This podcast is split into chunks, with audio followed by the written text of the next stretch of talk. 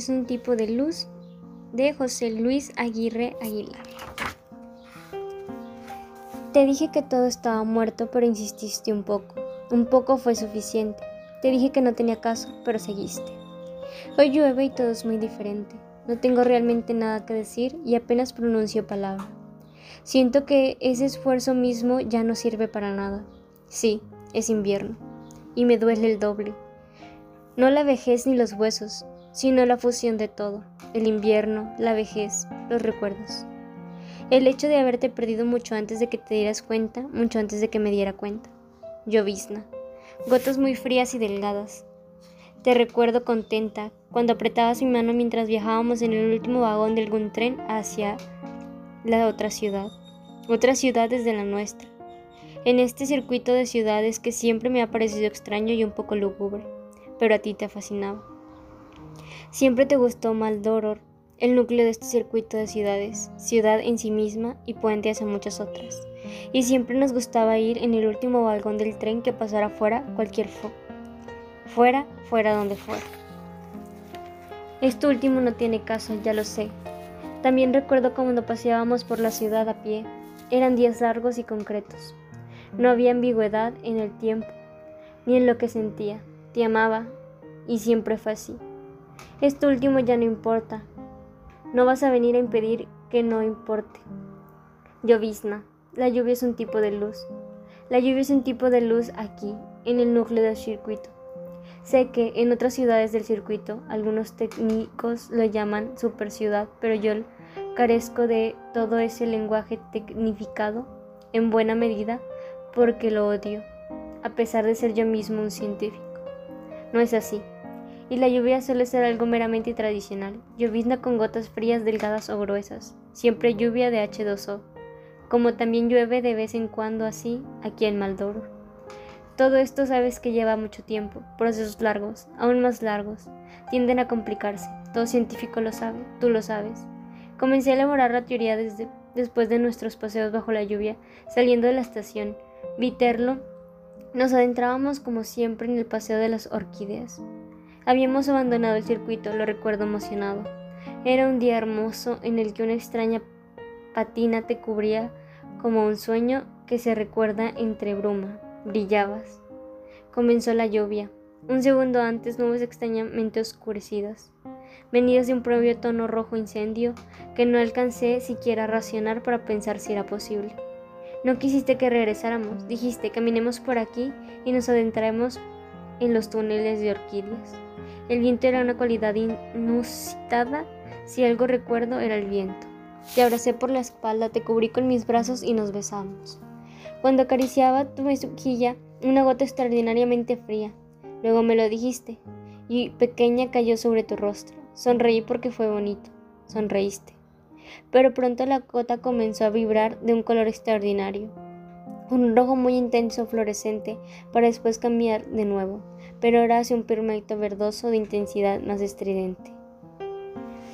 Y finalmente desaparecer. Te estremeciste. ¿Qué es esto? Arde. Mi mirada solo se hundió con la extrañeza. Comencé a tratar de limpiarte el rostro. Te parecía incómodo y molesto por el ardor. Comencé a analizar el entorno. Miré las orquídeas y estaban desvaneciéndose de su color. El piso comenzaba a teñirse de rojo. Te tomé de la mano y corrimos sin rumbo. Claro que jamás olvidaré ese paseo. Claro que jamás te olvidaré.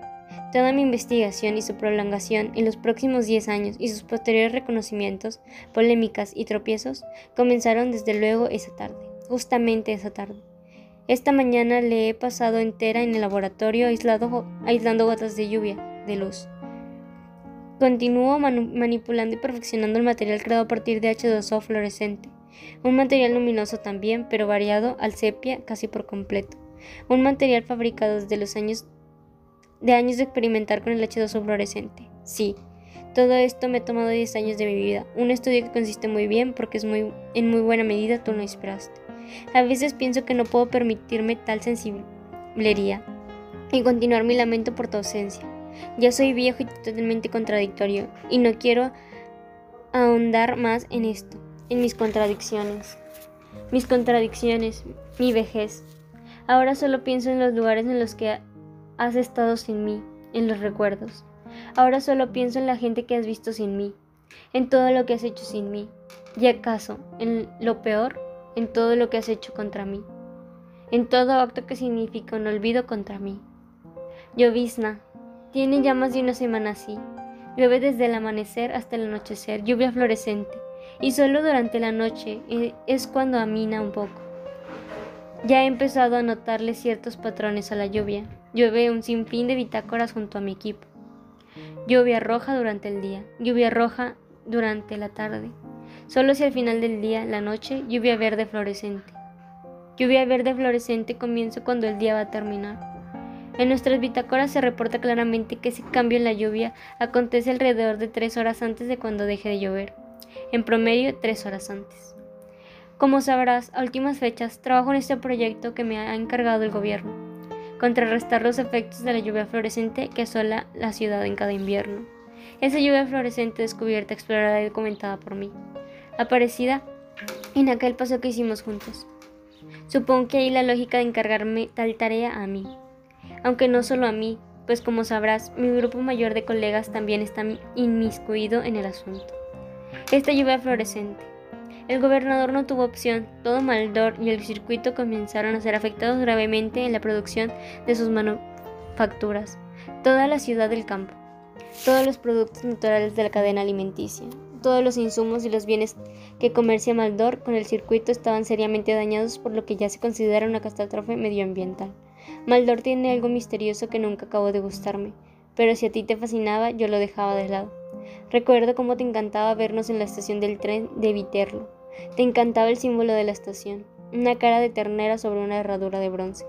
Cerca quedaban los pastos amplios de la zona de la campiña, del circuito trigo que se extendía a lo largo y ancho del panorama. Ese mismo trigo que ahora con la lluvia se torna de colores extravagantes y lo deja inservible para el consumo. Inservible pero hermoso. Virado en tonalidades intensísimas nunca antes vistas. Nosotros paseábamos entre los campos tocando el trigo. Recuerdo tus dedos al contacto de las espigas. Luego retornábamos por el paseo de las orquídeas hasta llegar a la estación y abordar el último vagón del tren a no sé dónde. Luego vino mi investigación y los extraños cambios en el clima, unos años después de mi descubrimiento de nuestra relación en paralelo. Nunca hubiera podido hacerlo sin ti. Dijiste que me había abismado en el experimento, que estaba perdido, que de pronto la lluvia de colores se había tornado un infierno. Algo que al principio era bello lo había convertido en algo superfluo, al final horrendo y monstruoso. Pasaba horas y horas en el laboratorio. Tantas cosas que dijiste y no sin razón. Tantas cosas que no son tantas cosas. Tantas cosas que son. Al final vino mi reconocimiento por la investigación y nuestra separación definitiva. Te dedicaste a estudiar las funciones del cerebro en pacientes infantes con parálisis. Tu brutal generosidad para con la ciencia y los otros. Nunca he estado más orgulloso de amarte, de haberte amado, de haber estado juntos. Me honras, yo te decía esos días, mientras atravesábamos el circuito viviendo el Maldor hasta Saude, que podría modificar el clima para ti. Tú sonreías y decías que no fuera un idiota, que me querías así, no siendo Dios, sino un mortal insignificante. Entre más insignificante mejor, decías. Yo te bofeteaba con mínima y me asombraba que pensaras eso. Ahora no lo creo ya tan descabellado, más cuando acabo de publicar un artículo en el que descalifican mis investigaciones y lanzan una severa crítica contra el hecho de que haya aceptado colaborar con el gobierno. No me inmuta, hice lo que tenía que hacer alguien como yo. Siempre lo supe, siempre supe que iba a traicionar todo por la ciencia. Sí, lo sé, tú eres mi peor ejemplo. Cuando el gobierno anunció que se estaba encontrando la solución para la lluvia ácida que asomalaba la producción de toda nuestra ciudad, mejor dicho, nuestro circuito de ciudades, incluida la más importante, Maldor. Por supuesto, yo veía por la televisión un reportaje donde aparecías hablando de tus pacientes, pues la televisora se dedicaba una investigación a las políticas de los hospitales del circuito para pacientes en extremo vulnerables como los chicos que tú atiendes con tanta humanidad y eficiencia. Entonces supe que debía actuar a la manera en que una fuerza impacta y actúa dentro de un ambiente. Y si bien no podíamos contraer, contrarrestar la lluvia hacia la fluorescente, entonces debíamos, contraer, debíamos crear su contraparte. como tú optabas contrarrestando la enfermedad, la degeneración de los órganos de esos chicos indefensos e inocentes de todo. Yo debía poner en marcha la solución, creando un problema para la lluvia ácida que ardían y malograba toda en nuestras ciudades.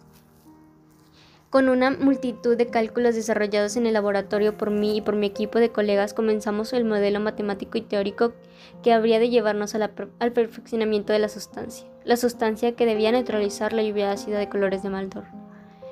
En meses logramos llegar a un resultado asombroso. La sustancia pasó las pruebas a las que la sometimos, rociando los campos afectados de Maldor. No solo los regeneró, sino una vez bombardeada, solo los cúmulos de nubes consiguieron detener la lluvia fluorescente de forma gradual.